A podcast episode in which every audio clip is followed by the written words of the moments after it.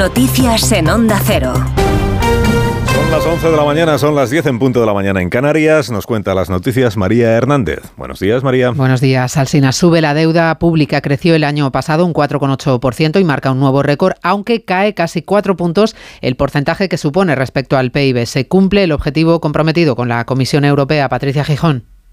La deuda de las administraciones públicas superó el billón y medio de euros el año pasado, según el Banco de España. No obstante, cae al 107% del PIB, que son cuatro puntos menos que en 2022. El ministro de Economía, Carlos Cuerpo, optimista. Batiendo incluso nuestras previsiones para el final de año. Es el tercer año consecutivo en el que se baten estas previsiones de reducción de deuda. El Gobierno espera que la bajada del déficit continúe este año para acabar en el 106% del PIB. Las asociaciones de jueces exigen al Gobierno que aborde con urgencia la precariedad de medios de la Guardia Civil que lucha contra el el narcotráfico. Sergio Oliva, el portavoz de la Francisco de Vitoria, denuncia que se está quebrando el Estado de Derecho en el campo de Gibraltar y recuerda que solo con la valentía encomiable de los agentes no basta. El honor, la valentía, el firme compromiso del servicio a la ciudadanía, sin unos medios adecuados, son manifiestamente insuficientes para luchar contra esta lacra social. El juez ha enviado a prisión al cabecilla de una organización de narcos de Cádiz, conocido como el Clan de los Bustamante, una red que contaba con fusiles de asalto y que la policía da por desmantelada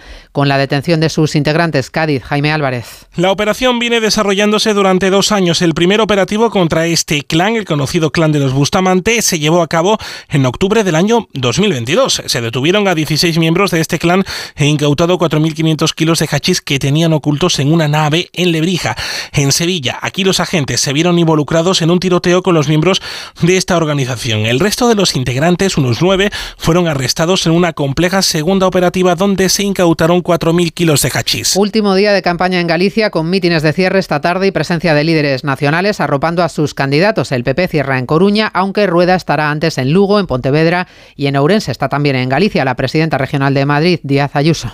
Este domingo no solo nos jugamos que Alfonso Rueda siga siendo presidente de Galicia, nos jugamos que Galicia siga siendo ella misma y que España siga desmembrándose o no.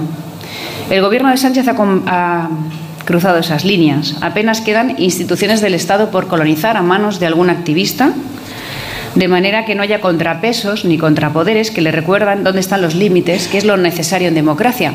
Contamos además que en Múnich desde hoy hasta el domingo se celebra la conferencia de seguridad, 50 jefes de Estado y de Gobierno presentes, entre ellos los presidentes de Israel y de Ucrania. Asistirán representantes de un centenar de países. Llegamos así a las 11 y 3 minutos, las 10 y 3 en Canarias. Información ahora local